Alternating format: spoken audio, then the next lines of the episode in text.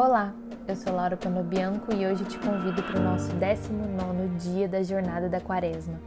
Hoje nós vamos ler junto alguns versículos do Salmo 19. Os céus proclamam a glória de Deus e o firmamento anuncia as obras de sua mão. Um dia declara isso a outro dia e uma noite revela conhecimento a outra noite.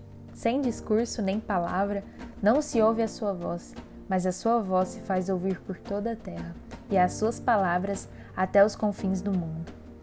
As palavras da minha boca e a meditação do meu coração sejam agradáveis na tua presença, Senhor, que é a minha rocha e o meu redentor. Sempre me chamou muita atenção acompanhar a criação do Senhor.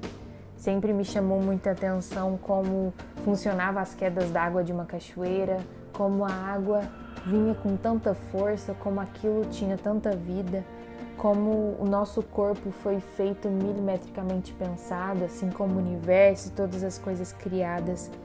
E nisso tudo eu conseguia ver a mão do Senhor e ele se revelando, contando das suas características. E isso é um convite, esse salmo é um convite a pensarmos todos os dias sobre a grandeza do Senhor. E mais do que isso, sobre a beleza do Senhor, sobre a forma com que ele trabalha nos detalhes.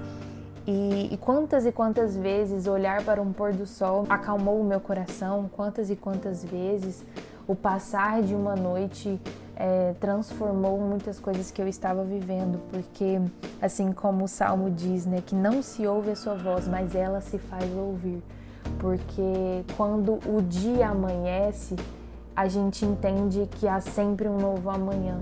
Quando a noite passa, a gente relembra aquele outro versículo que fala: o choro pode durar uma noite, a alegria virá pela manhã. Nós relembramos atributos de segurança em Deus através da sua criação. E mais do que isso, né? Deus nos convida todos os dias a trazer isso para nossa existência, porque a sua criação nos acompanha por onde a gente vai, onde caminham os nossos pés, caminham também a criação do Senhor.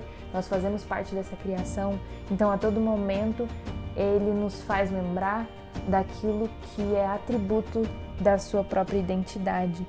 E para finalizar esse versículo, né, é a que as palavras da minha boca, a meditação do meu coração sejam agradáveis na tua presença, a partir do momento que eu me lembro de quem o Senhor é, dos atributos do Senhor e daquilo que o Senhor pode fazer na minha vida. Então eu consigo acalmar o meu coração.